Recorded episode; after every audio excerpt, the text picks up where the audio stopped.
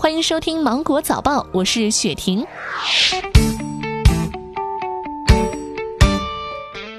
对药物研发进展情况，科技部副部长徐南平二十一号表示，全国中医药参与救治的确诊病例已经超过六万例，占比百分之八十五以上。总体来看，当前中医治疗有一定的疗效，中西医结合治疗效果十分明显。磷酸氯喹是上市老药，治疗轻型和普通型患者一百三十例，到目前为止没有发现一例轻症或者普通型向重型转变，一共治疗了五例重型患者，四例已经出院，一例转为。普通型，总体来说效果不错。同时，他表示，在疫苗研发方面，多路线部署并行推进研发，预计最快的疫苗将于四月下旬左右申报临床试验。就目前而言，我国各类技术路线的疫苗研制都基本与国外同步。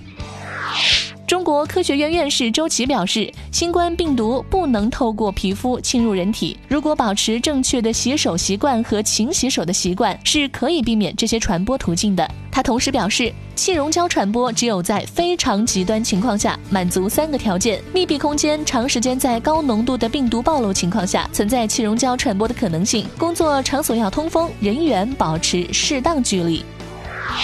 本周各大城市、各大行业陆续复工，酒店业也迎来了首批差旅住客。数据显示，除湖北外，全国近五成酒店恢复营业，广州、深圳五成酒店恢复营业，上海、杭州紧随其后，约百分之四十五，成渝地区约四成。复工酒店每两小时给公共区域消毒，还推出智能机器人等无接触服务。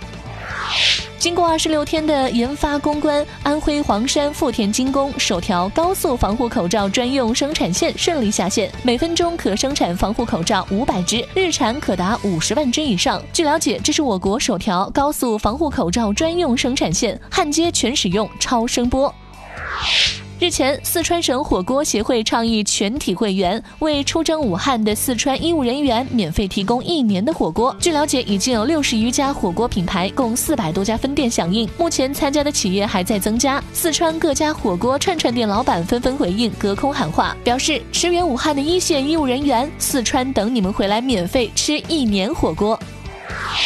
因受国内疫情防控影响，经中国足协申请，亚足联批准，2020东京奥运会女足亚洲区域选赛附加赛中国女足主场确定为澳大利亚悉尼坎贝尔镇体育场。中国队与韩国队的首回合比赛将于3月6号在韩国龙仁举行，次回合将于3月11号在悉尼举行。日本政府取消东道主小镇峰会。据了解，该峰会是政府就冬奥会和残奥会准备的一次交流活动，欲召集日本全国各地的自治团体，就奥运会中与别国交流事项进行讨论。因新冠肺炎疫情在日本不断扩大，政府不得不做出取消的决定。英国哈利王子和梅根的发言人表示，两人将于三月三十一号正式退出王室公职。据报道，哈利和梅根将不再代表女王履行职责，但具体安排将在十二个月后敲定。好了，以上就是今天新闻的全部内容。我是精英九五五电台的雪婷，祝你度过美好的一天，拜拜。